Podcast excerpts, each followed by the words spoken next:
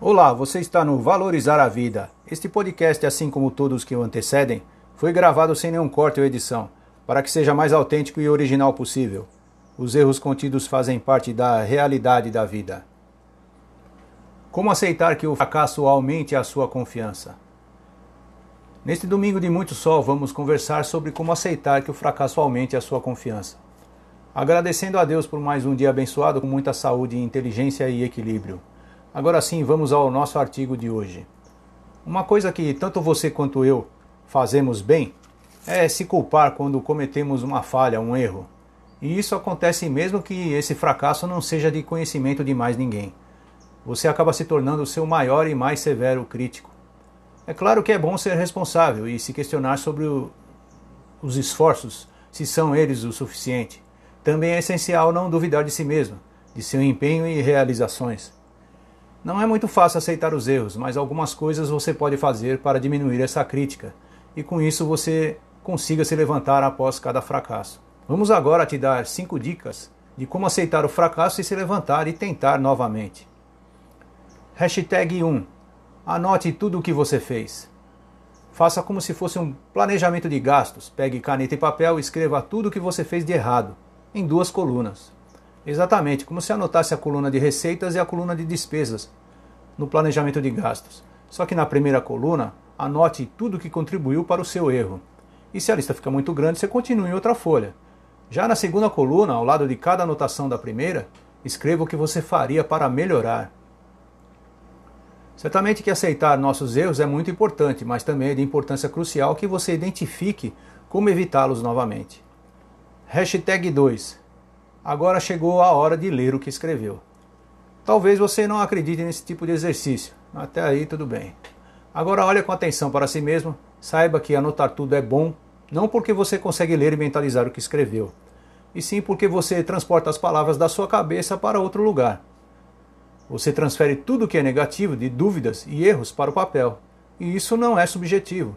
Você está pronto para aceitar o, o fracasso, o seu erro? Pronto. Agora dobre o papel com carinho e simplesmente jogue no lixo. Ou faça ainda melhor, queime o papel. Nele você anotou seus fracassos e os reconhece. Chegou o momento de seguir em frente. E após fazer isso, seu fracasso se foi para sempre. Hashtag 3. É muito importante saber que você tentou. Muitas pessoas que estão apenas dando suas opiniões criticam aquelas pessoas que tentam. E da mesma maneira, existem pessoas aos montes para te aplaudir quando você se esforça em uma tentativa. Então não crie uma mentalidade de fracasso, afinal o objetivo é comemorar a iniciativa de que você fez o que ninguém se dispôs a fazer. E isso tem uma grande diferença. Você construiu uma maneira de agir, de pensar, você não parou de perseguir seus objetivos. Você fez muito mais do que apenas tentar. Você foi aonde ninguém teve coragem de ir. Talvez você tenha falhado, mas você certamente aprendeu algo que o preparou para o sucesso amanhã. Hashtag 4. Um caminho é diferente do outro. Não é o caso de se comparar aos outros, é o caso de saber aonde você conseguiu chegar. É escolher seguir em frente, se esforçar cada vez mais e aprender mais e mais. Assim, hoje você está muito mais longe do que ontem, do que a semana que passou, o mês anterior, ou até o ano passado, quando começou a sua, sua jornada. Afinal, suas habilidades que você adquiriu com conhecimento são em maior número agora. Bem simples, na sua jornada só existe uma pessoa, você. É só continuar seguindo em frente, sem parar. Hashtag 5. Compreenda apenas o que você pode controlar. Quando você fracassa, existem coisas que você simplesmente não controla, altera ou até antecipa. Você pode se sentir mal pelos erros muitas vezes. Mas se todo mundo não controla algumas coisas, por que você deve se preocupar ou se estressar? Porque é fundamental que você se concentre no que realmente pode controlar. E o que você pode controlar é o que pode te fortalecer. Embora o fracasso aconteça quando a dúvida está em alta. Às vezes você, sem querer, insere na sua alma uma nuvem de dúvida negativa que fica muito potencializada. E não tem o controle, e você não tem o controle dessa nuvem mas também você não vai se abater com ela.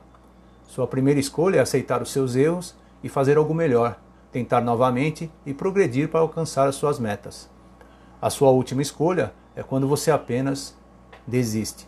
De um jeito ou de outro, você sucumbiu à dúvida que você tem de não alcançar como resultado o seu objetivo.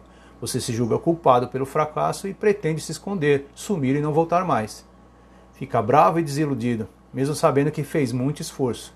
Agora, se você consegue respirar e pensar, apesar do momento complexo, cheio de emoções, você verá que o jogo está apenas começando. Que agora vai começar a segunda parte do jogo. Apesar que o medo de fracassar, a dúvida negativa, o receio de não conseguir alcançar suas metas, tudo isso estão apenas na espreita, quietos, aguardando que você não consiga se recuperar, que ao fracassar não consiga se levantar para tentar novamente. É então chegada a hora de provar que você consegue terminar a sua jornada, que consegue chegar lá. Concentre-se no que o torna melhor. Tenha confiança. E ficamos por aqui. Vamos à frase do dia.